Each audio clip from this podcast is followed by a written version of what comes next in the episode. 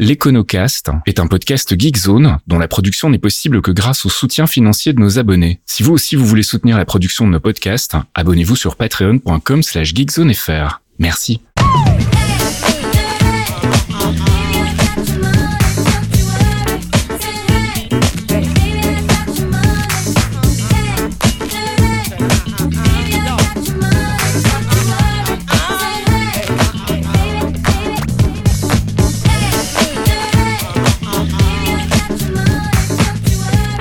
Bonjour Geekzone et bienvenue dans ce sixième épisode de l'Econocast, un sixième épisode qui se sera fait un petit peu attendre, mais on a eu euh, des plannings assez chargés, euh, Michael, Vincent et moi, et donc du coup, bah voilà, on n'a pas pu vous enregistrer ce sixième épisode plus tôt. Salut Michael. Salut Faskil, mais voilà, on est de retour. Ouais, on va parler de monnaie cette fois-ci, donc on vous rappelle, hein, l'Econocast, c'est un podcast dans lequel on essaie de vulgariser un petit peu les notions d'économie et de finance pour que vous soyez à même de comprendre un petit peu mieux ce qu'on raconte dans les news et qu'on arrête de vous entuber, parce que généralement, généralement, c'est l'usage qu'on fait de ces euh, termes un petit peu complexes, hein, mon cher Michael. C'est pour ça qu'on voulait aussi vulgariser. Absolument.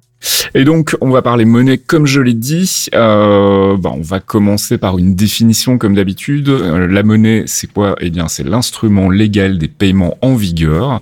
Du fait de la loi, on parle de cours légal ou du fait des usages dans un pays ou une zone géographique donnée. Voilà, nous voilà bien avancés. Donc, on va essayer de creuser un petit peu tout ça.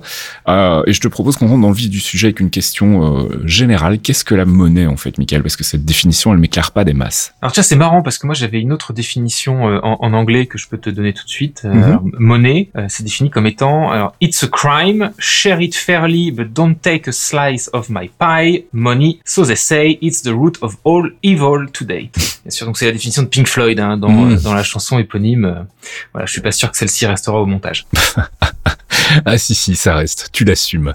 Euh, mais revenons à nos moutons donc. Non, alors tu l'as dit. Euh, la définition de la monnaie. Donc qu'est-ce que la monnaie? Un instrument de paiement en vigueur en fait hein, dans un lieu et une époque donnée. Hein, donc euh, jusqu'à preuve du contraire, nous en ce moment, on est dans la zone euro et donc l'instrument de paiement légal c'est l'euro. Mhm. Cet instrument donc finalement il est utilisé comme monnaie soit de manière légale. Hein, on parle de cours légal. C'est pour ça d'ailleurs qu'en anglais on parle de currency hein, pour pour la monnaie mais aussi parfois du fait euh, des, des, usages. Hein, C'est-à-dire que par la pratique, euh, il y a des agents économiques qui acceptent une monnaie, même si c'est pas la monnaie qui euh, accourt légalement. Mhm. tu peux prendre un exemple tout bête. Par exemple, dans beaucoup de pays africains, ils vont accepter de prendre tes dollars si tu as des dollars sur toi, ou dans certaines zones touristiques en Turquie, ils sont tout à fait ok pour pour que tu payes en euros, alors que c'est pas l'euro qui a cours légal sur place, mais qui a un cours finalement d'usage. D'accord.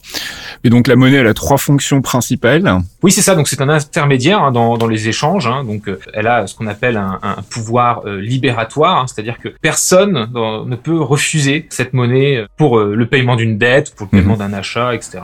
dans cette unité monétaire et à sa valeur nominale. Donc pas le droit de te mettre une petite pénalité sur les prix parce que tu payes avec cette monnaie-là. Et puis ça, ça, ça s'applique pas finalement à l'euro en général, mais à certains types d'euros, typiquement les pièces et les billets, qui là vraiment ont un pouvoir libératoire, donc ne, ne peuvent pas être refusés, alors que certaines boutiques vont refuser de prendre l'échec. Mm, mm. C'est aussi une réserve de valeur. Hein. Ça veut dire quoi la réserve de valeur? Euh, Ça veut dire qu'on peut transférer finalement du pouvoir d'achat dans le temps. Hein. Donc euh, les pièces et les billets, euh, on peut les mettre sous le matelas.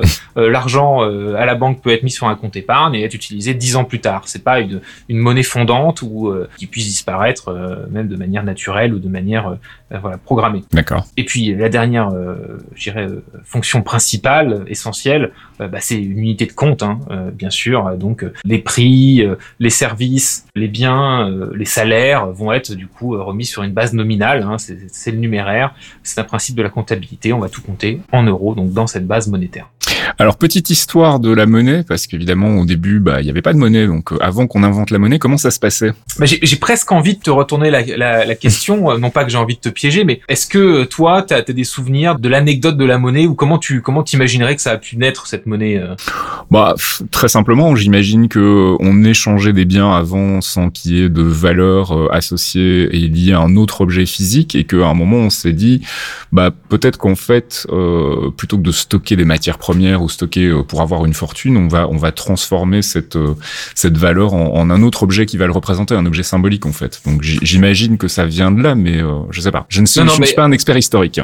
alors non non mais alors tu tu c'est parfait parce que c'est exactement la réponse que j'attendais mhm. et c'est exactement un petit peu la, la, légende ou la fable qui s'est un peu retransmise. Et ah bah super. Voilà. mais c'est pas exactement ça. Donc en fait ce que ce que tu décris c'est c'est un petit peu cette légende urbaine de de dire bah, moi je produisais des carottes, toi tu produisais des pommes, euh, mhm. j'avais besoin de pommes, toi tu avais besoin de carottes, on faisait du troc. C'est ça. Euh, Et euh, bah la, toujours compliqué de faire ce qu'on appelle la double coïncidence des besoins à la base mhm. du troc. et donc que naturellement, quelque part, grâce à la loi du marché, l'existence du marché, aurait émergé naturellement euh, un, un, numéraire commun, une monnaie universelle mhm. qui, qui, serait voilà ce, cette monnaie d'échange. Et ben en fait ça c'est une légende, euh, c'est-à-dire que euh, ça a été popularisé par les libéraux, notamment au XVIIIe siècle. Bah, ça a bien marché. voilà non mais pour justifier justement l'existence du marché et de dire bah, l'homme, enfin l'espèce humaine est un Homo economicus. ça marchait pas bien cette nécessité d'avoir une double coïncidence du troc, donc trouver la bonne personne qui veut bien racheter mes carottes, etc.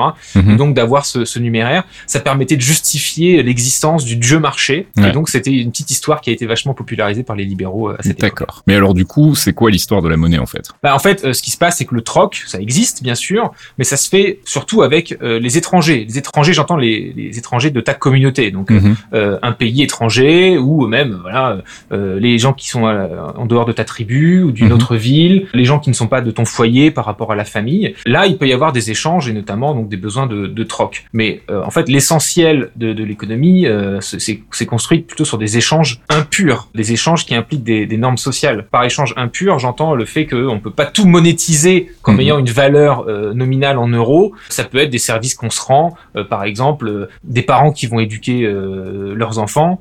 c'est pas, c'est un échange impur dans le sens où c'est pas un échange économique qui va être mhm. transmis en euros. Et donc, dans, dans, dans le sens de, de, la tribu, dans le sens de la communauté, au sein d'une communauté, il y a finalement très peu de troc. Il y a des échanges impurs qui sont en fait des, des, des échanges de bons procédés, des échanges de services, mhm. mais qui ne sont pas réductibles à un acte comptable. Ça, c'est peut-être le premier point qui fait que, voilà, le, troc finalement, c'est secondaire. Il y a d'abord des échanges impurs, et, et, donc en fait, donc la monnaie n'est pas apparue à cause de ce besoin finalement d'un numéraire commun pour euh, combler la nécessité d'une double coïncidence mhm. euh, lors du troc, même si elle a cette euh, fonction en conséquence, bien sûr, mais c'était tout simplement un moyen de mesurer la dette. Et donc là, on revient finalement un petit peu à la fonction qu'on a évoquée tout à l'heure, mhm. cette espèce de, de, réserve de valeur. Bah oui, la monnaie, on peut la stocker et donc euh, ça permet euh, finalement de faire de la dette. Le véritable émergence de la monnaie, de l'argent, c'est finalement l'argent dette. C'est d'avoir en fait un numéraire pour pouvoir se prêter de l'argent et s'échanger de l'argent finalement dans le temps et dans l'espace. Donc c'est pas tant la fable du troc, mais c'est euh, finalement l'existence du besoin de se prêter. Donc la monnaie est finalement avant tout une dette. Et, alors pour les esthètes, je précise bien sûr que euh, tout ce que je raconte est, est, documenté. Je vous encourage à jeter un œil euh, aux écrits de David Graber, euh, par exemple, qui a beaucoup écrit là-dessus et qui a fait émerger voilà cette notion de, de, de, de monnaie dette historiquement plutôt que de cette légende urbaine du troc. Et si vous cherchez une référence encore plus moderne, je sais que ça plaira aux gens de, de Geekzone. Vous devez peut-être vous souvenir que Yanis Varoufakis, donc qui a été le ministre des Finances grec en 2015, mhm. et eh ben il avait bossé pour Gabe Newell chez Steam. D'accord cet économiste, et euh, notamment pour bosser sur Team Fortress 2 et un petit peu la monétisation euh, des mhm. choses. Et euh, Varoufakis a justement démontré sur Team Fortress 2, où on s'échangeait beaucoup des chapeaux, des clés, beaucoup de pognon qui circulait là-dessus. Mhm. Il s'est dit, bah, c'est super, ça va pouvoir me faire un petit peu une base expérimentale très rapide à grande échelle sur le jeu Team Fortress 2. Et il a observé la même chose que David Graber historiquement, c'est qu'il n'y a pas un objet qui s'est vraiment fixé en termes de numéraire. C'est-à-dire qu'on pourrait imaginer que les chapeaux ou les clés qu'on s'échangeait sur Team Fortress de au bout d'un moment, bah, il y a un objet qui deviendrait un peu la monnaie officielle, peut-être le mhm. chapeau. Et en fait, finalement, euh, Varoufakis a observé que euh, dans le temps, euh, ça évoluait et que certains jours, ça pouvait être effectivement les chapeaux qui étaient le numéraire, mais quelques jours plus tard, ça allait être un autre objet qui allait devenir le numéraire et qui allait être plus échangé. Et donc, il n'y a, pas eu de finalement de d'émergence d'un vrai numéraire avec tous ces trocs qui finalement donnaient un petit peu de de nouveaux éléments à, la thèse de David Graber sur, euh, sur le fait que l'argent euh, est une dette plutôt qu'un numéraire de troc. Alors on en a déjà parlé, mais on va faire un petit rappel. Il existe différents types de monnaies. Euh, Est-ce qu'on peut vite peut-être faire un petit récap de ce qu'on avait déjà dit dans l'épisode 4, si je dis pas de bêtises? Tout à fait, ouais. Euh, évacuons ça tout de suite. On en a parlé dans l'épisode 4 puisqu'on parlait de d'inflation et de banque centrale. La banque centrale qui est aussi voilà un peu garante de notre monnaie dans une grande mesure. Donc on avait détaillé les différents types de monnaies, mais juste pour les rappeler. Évidemment, les pièces, les billets, ce qu'on appelle la, monnaie fiduciaire. Ensuite, l'argent qui est sur un compte en banque, l'épargne, etc., qui va être de la monnaie scripturale, pouvoir faire des virements électroniques, etc. Et puis de la monnaie un peu de, marché, donc interbancaire, donc de la monnaie qui s'échange que entre les banques pour leurs opérations, de la monnaie qui est utilisée par des investisseurs. Et donc il y a différentes catégories de monnaie qui vont de la plus concrète, les pièces et les billets, à la plus abstraite, des actifs liquides facilement échangeables sur les marchés, et donc ce qu'on appelle la masse monétaire, qui vont de M0 à M4. D'accord, donc on vous invite à réécouter l'épisode 4 hein, si vous voulez plus de détails là-dessus. En revanche, une notion qu'on n'a pas du tout évoquée encore et qui me paraît quand même relativement importante, c'est celle de zone monétaire. Oui, tout à fait. Et puis d'ailleurs, avec euh, avec l'émergence de l'euro, euh, il y a un peu plus de 20 ans, euh, le mot zone euro est, devenu quand même est quand même passé dans le langage courant. Complètement. Une zone monétaire, donc c'est tout simplement une zone qui est formée de pays qui ont la même devise. Typiquement, la zone euro est une zone monétaire qui utilise donc l'euro. L'euro a cours commun et unique, mais ça peut aussi être une zone finalement où la monnaie locale est rattachée à une monnaie de référence externe par un taux de change fixe. C'est-à-dire Alors moi j'aime bien à chaque fois, je, je le fais pas exprès, hein, mais à chaque fois j'arrive à te trouver une histoire belge.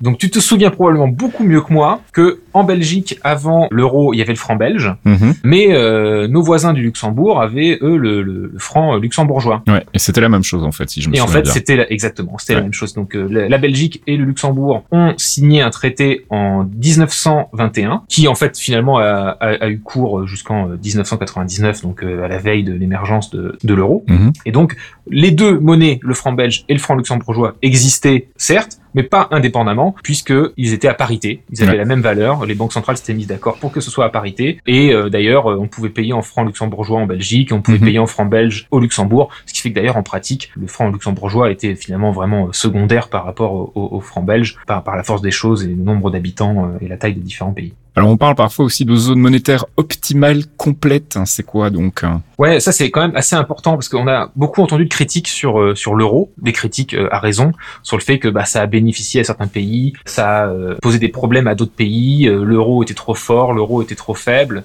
Mhm. Pourquoi il y a tous ces problèmes là C'est parce que une zone monétaire, c'est certes une zone, un nombre de pays qui vont partager la même monnaie, mais une zone monétaire optimale, c'est aussi finalement un regroupement de pays, mais qui profite d'autres outils que juste cette monnaie unique notamment la possibilité de pouvoir réagir à des chocs asymétriques. je m'explique. L'économie allemande et l'économie française et l'économie italienne sont pas exactement les mêmes économies. Indépendamment, ils vont lever l'impôt euh, différemment, ils vont emprunter sur les marchés différemment. Il n'y a pas de mise en commun, il n'y a pas de budget fédéral, il n'y a pas donc de, de, transfert entre les pays, ce qui fait que, euh, bah, euh, selon les performances économiques du pays, l'Allemagne peut s'en sortir mieux que l'Italie, mais ils partagent la même monnaie et donc les mêmes taux de change avec l'extérieur, et donc mhm. ce qui peut avantager certains peut désavantager les autres. Et souvent, ça, dans les zones monétaires optimales, c'est compensé justement avec la capacité de gérer les chocs asymétriques, hein, euh, et, donc notamment euh, soit par le fait de dire bon bah, ces pays-là auraient pu gérer notamment en dévaluant leur monnaie, Là, c'est plus possible avec l'euro. Mais donc, ça aurait pu être compensé par un budget fédéral, donc des transferts entre les pays sur le fait que de dire bah, le manque à gagner est compensé. Donc, ce que l'Allemagne gagne en surplus, c'est redistribué par exemple à l'Italie. Ça paraît dingue dit comme ça. On se dit, ah, mais on va jamais faire ça. Mais en fait, euh, les États-Unis, c'est ce qu'ils font. Les États-Unis, c'est une fédération. Ils partagent tous le dollar. et il y a des transferts entre les pays parce qu'il y a un budget fédéral. Tout comme euh, au sein du Royaume-Uni, euh, eh ben, il y a des transferts qui vont de Londres vers l'Écosse. Et donc, même s'il y a des régions qui sont plus désavantagées que d'autres, il y a quand même une compensation du pouvoir fédéral ou du pouvoir national. La Belgique serait un autre exemple. Et euh, la zone euro, en ce sens-là, est une zone monétaire incomplète, non optimale, euh, parce qu'elle a décidé de mettre sa monnaie en commun, mais pas le reste. Et ça pose des problèmes, euh, du coup, d'un manque de flexibilité pour absorber les chocs asymétriques. Alors j'ai envie de poser une question qui va peut-être sembler être une question de noob, euh, mais bon, je suis un noob de l'économie et de la finance, donc je, je me lance. Euh, on a tous, on a parlé de zone monétaire, donc on, a défini qu'il y avait des pays ou des groupes de pays en tout cas qui partageaient des monnaies.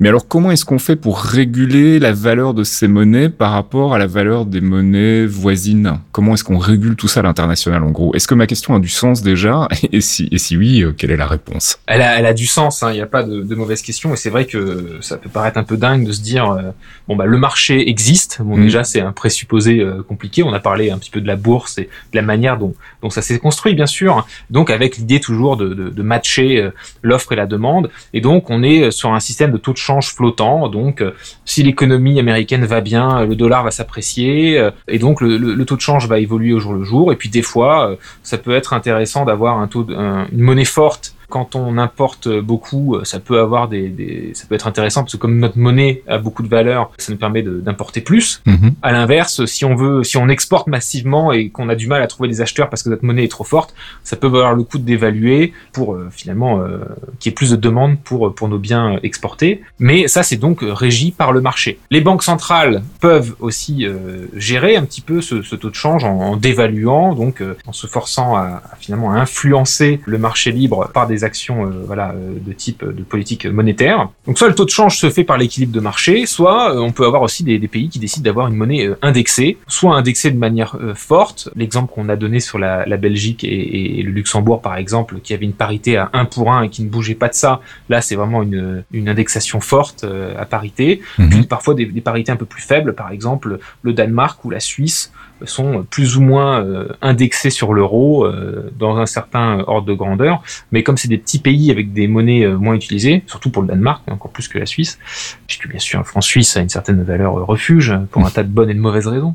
Euh, mais euh, ça reste des petits pays et des petites économies, et donc comme à côté il y a le mastodonte qui est l'Europe, ils ont donc voilà une indexation sur sur l'euro pour que le taux de change ne varie pas trop finalement euh, au, au, jour le jour. Alors forcément, ça entraîne une autre question. c'est un truc qu'on entend souvent, enfin souvent non heureusement, mais qu'on entend parfois dans les news.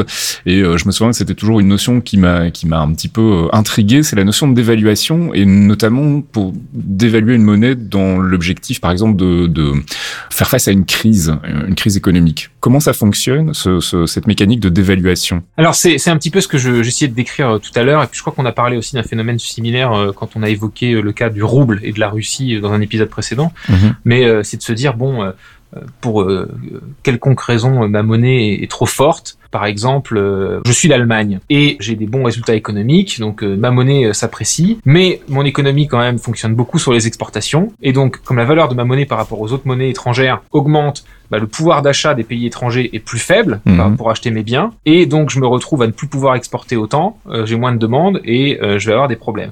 Et donc là, dans ce genre de situation, on peut imaginer euh, l'utilité de dire bon bah là, là, on pourrait dévaluer la monnaie pour rendre les exportations plus attractives et, et encourager voilà la croissance des exportations.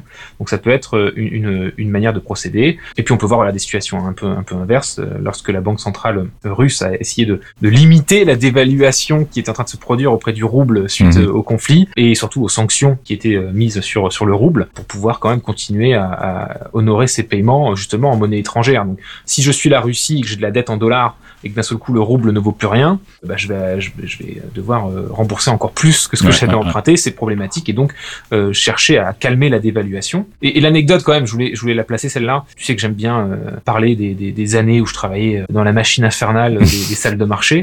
Euh, J'y étais notamment en janvier 2015. Et en janvier 2015, c'est peut-être passé inaperçu pour le commun des mortels, mais il s'est passé un truc. Moi, c'est la première fois que je voyais ça euh, en salle de marché, ça m'a, ça m'a scié. C'est que, donc, je te disais, la Suisse euh, a plus ou moins un objectif de parité avec l'euro. Mmh. C'est un peu variable, c'est un peu flottant, c'est pas un pour un, mais euh, il y a un objectif de rester quand même dans, euh, voilà, dans une certaine limite euh, à parité avec l'euro. L'euro, on se souvient, il y a eu la crise de la zone euro euh, 2011, 2012, 2013, 2014. L'euro s'est vachement déprécié. Le franc suisse beaucoup moins, ça reste une valeur refuge. Et donc le, le franc suisse était trop fort par rapport à l'euro, ça commençait à embêter les amis suisses. Et eux, ce qu'ils ont fait, c'est que du coup, parce que quand tu te mets à influencer ce genre de truc, tu vas pas, tu vas, tu vas pas l'annoncer à l'avance parce que Oui. sinon les gens.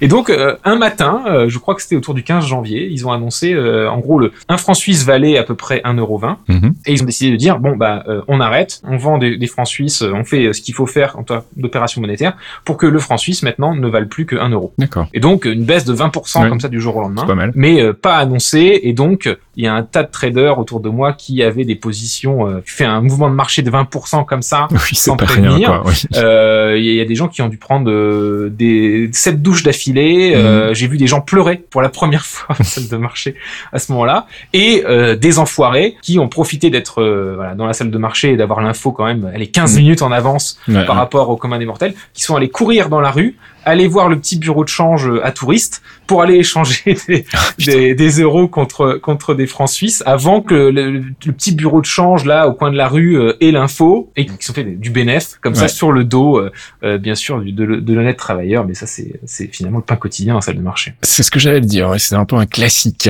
Euh, alors on va évidemment en parler un tout petit peu parce que bah, c'est quand même lié à la monnaie et puis c'est un, un, truc assez contemporain, ce sont les crypto-monnaies.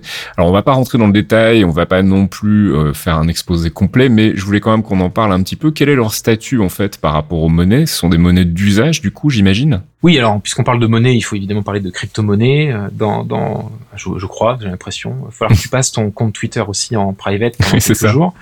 bon, dans crypto-monnaie, donc il y a crypto, donc euh, grosso modo la technologie euh, blockchain, donc le fait de miner, la technologie derrière, est-ce que c'est du proof of work, du proof of stake, mhm. le côté décentralisé, hein, voilà, on n'a pas une banque centrale, c'est vraiment voilà, les opérations décentralisées. Donc, il y a, y a, la techno et il y a le mot monnaie. Ouais. Bon, alors sur la techno, on peut être pour, on peut être contre. Euh, moi, je, je, sais que sur le, le proof of work, j'ai des problèmes parce que c'est quand même un, un, un drame écologique, euh, en tout cas énergétique. Après, la technologie en tant que telle décentralisée, proof of stake, pourquoi pas, hein, ni pour ni contre. Par contre, sur le terme monnaie, je suis beaucoup moins d'accord. Je suis beaucoup moins d'accord. Pourquoi? Parce que euh, en, en, théorie, déjà, pour qu'une monnaie soit une monnaie, hein, on a parlé de la double coïncidence du troc, etc. Bon, l'idée quand même, c'est que ce soit pratique, c'est que ça permette quand même de se faire des échanges. Et la plupart des cryptos sont quand même ultra volatiles. Regarde déjà au jour le jour comment on panique avec 5% hmm. d'inflation, donc avec des prix qui varient. Enfin, si tu devais payer ta baguette en bitcoin. Oui, bah oui, tu, tu peux la payer du triple au, au, au, simple du jour au lendemain, quoi. Enfin. Voilà. Et, et c'est assez antinomique parce que l'espoir de rendre ça stable un jour sans qu'il y ait un acteur central par définition, genre une banque centrale, et puis déjà la banque centrale galère déjà un peu puisqu'on hmm. est à 5% d'inflation, donc faire ça sans, ça me paraît déjà compliqué en, en, théorie. Et puis il y a la pratique. Si on accepte que la monnaie, même si elle est volatile, bah, c'est un moyen de paiement. Bon bah en fait, euh, la part d'utilisation des cryptos pour des paiements, c'est euh, peanuts. Et puis surtout, quand on veut faire des gains, à la fin, en fait, on repasse toujours en dollars ou en euros, hein, on repasse vers une vraie monnaie. Mm. Donc tant que la crypto n'est pas vraiment un, vrai moyen de paiement, en tout cas, la part de l'usage des cryptos pour les paiements, c'est peanuts. Euh, c'est difficile, aussi bien en termes de stabilité qu'en pratique, sur l'usage euh, de définir ça comme une monnaie. La vérité, c'est que euh, ce sont des crypto actifs. Ça n'a rien d'avilissant d'appeler ça un crypto actif, mais en fait, c'est surtout utilisé comme un investissement ou pour la spéculation. Ouais, c'est ça. Le côté crypto-monnaie, mais non, t'as pas compris. En fait, c'est un rêve anard ou ultra libéral. Ça, ça c'est surtout du blabla. Euh, ça permet de cacher euh, surtout l'utilisation qui est faite des cryptos, qui est de la spéculation. Mhm. Ça, on peut être pour ou contre. Moi, j'ai pas de pudeur avec ça, euh, mais par contre, je vais pas justifier ça avec une espèce de rêve anard qui n'a aucune réalité pour l'instant. Donc il y a un petit problème de, de, de, nomenclature, on va dire. Crypto, ok, monnaie, pas vraiment en fait. Donc il y aura pas la stabilité en tout cas. Et puis d'ailleurs, en parlant de crypto, euh, j'ai cru comprendre que les banques centrales s'y mettaient aussi. Oui, alors euh, là aussi, ça pourrait être un peu antinomique puisque bon, par définition du rêve anard des cryptos, c'est le côté décentralisé. Oui, et puis surtout une banque centrale est supposée stabiliser et on vient de voir qu'avec les cryptos, c'était pas vraiment ça en fait. Mais c'est là que ça peut avoir un avantage parce qu'un euro numérique ou un dollar numérique ou un yuan numérique, en fait, toutes les banques centrales s'y mettent. Hein, ça, il faut le savoir. C'est vraiment mm. le un des sujets de demain, c'est de faire une crypto, donc l'utilisation de la technologie, hein, euh, donc euh, une blockchain ou pas, mais en tout cas un, euro électronique, euh, mhm. ça peut parfois être une crypto. L'idée c'est de pouvoir se dire bon bah on a finalement non plus que des pièces et des billets, mais aussi une version crypto de l'euro ou des monnaies officielles. Donc quand même toujours avec un contrôle du coup de, de la banque centrale, ce qui va pouvoir quand même permettre sa stabilité. Donc on compense finalement un, des problèmes qui fait que la crypto euh, n'est pas vraiment une monnaie pour l'instant, en tout cas le Bitcoin ou autre. Donc là, une reprise en main euh, par un acteur central de ça. Et les crypto bros vont me dire, ouais, mais du coup ça n'a plus aucun intérêt. Eh ben ça n'a pas le même intérêt que, que le Bitcoin ou que les autres cryptocurrencies. Par contre, ça a un gros avantage, c'est que ça permet aux banques centrales d'avoir directement un moyen supplémentaire euh, aux pièces et aux billets d'exercer sa politique monétaire et donc d'émettre des, des, euros frais. Mhm. On l'avait dit sur, la, sur, le, sur un des épisodes précédents, la manière dont les banques centrales émettent des euros frais, c'est surtout en général à destination des banques. Bah là, ce qui est pas mal avec euh, ces, ces, ces monnaies numériques, on peut entrevoir le fait que les banques centrales pourraient se passer du canal bancaire. Plus besoin de, de passer par euh, un intermédiaire, donc une banque, pour euh, finalement essayer de toucher les citoyens, mais peut-être la possibilité du coup d'émettre directement euh, des euros électroniques, des euros numériques à destination des citoyens ou des acteurs économiques sans avoir passé par le canal bancaire. Donc en général, je m'avance peut-être un peu, mais les critiques sur sur ces travaux-là viennent sur pas mal du canal bancaire qui qui flippe en fait. Oui, bah oui. Allez, on va passer aux recommandations.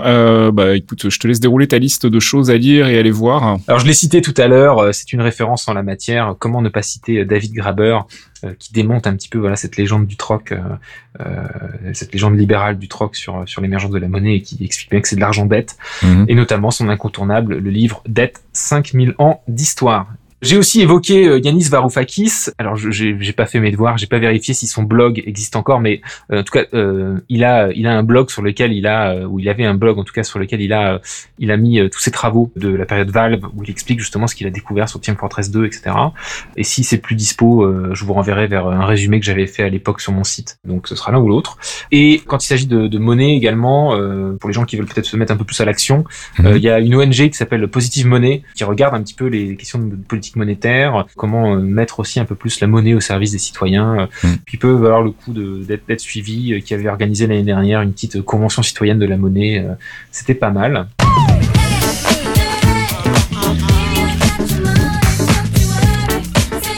Et c'est la fin de ce sixième épisode de l'Econocast. Euh, on espère qu'on vous en aura appris un peu plus sur la monnaie. N'hésitez pas à venir nous voir. Hein, si vous avez des questions, je vous rappelle que vous pouvez les poser euh, soit dans le thread qui accompagne ce podcast, euh, soit via Twitter. Hein, vous pouvez nous alpaguer at 0vins, V-I-N-Z ou at Faskill. On répondra dès qu'on peut. Et puis bah, sinon, on traitera ça dans l'émission, dans l'épisode prochain. je sais pas du tout si on a déjà défini de quoi on allait parler, mon cher Michael. Pas encore, mais on peut voir si on ferait pas peut-être euh, à l'occasion euh, avant le break de l'été. Bon, même si on s'est pris un petit break de deux mois, c'est vrai. On peut peut-être se faire un petit épisode FAQ si on a pas mal de petites questions qui viennent. Effectivement. Euh, mais sinon, il y a d'autres thèmes qui arrivent on en rediscutera en ligne. Voilà, n'hésitez pas à nous suggérer donc des idées d'épisodes. S'il y a des choses que vous voulez creuser, des termes, des notions de financer l'économie, bien, euh, venez nous les suggérer dans le thread et puis nous, on verra un peu, on décortiquera tout ça, on verra ce qui mérite d'être traité. On vous fixe au rendez-vous, bah, on l'espère, le mois prochain pour un nouvel épisode. Euh, on va en tout cas essayer de ne plus faire de longues pauses, on va mieux s'organiser et on se retrouve donc le mois prochain sur Geekzone pour un nouvel épisode de l'Econocast. Merci Mickaël. Merci Faskill, à bientôt un podcast signé Faskill. Faskill.com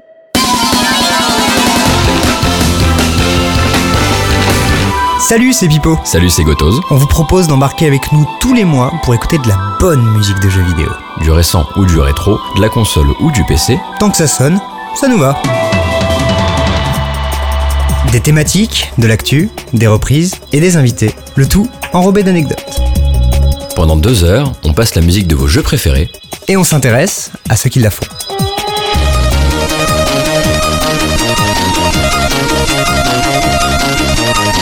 Les démons du midi, c'est tous les derniers mercredis du mois sur geekzone.fr.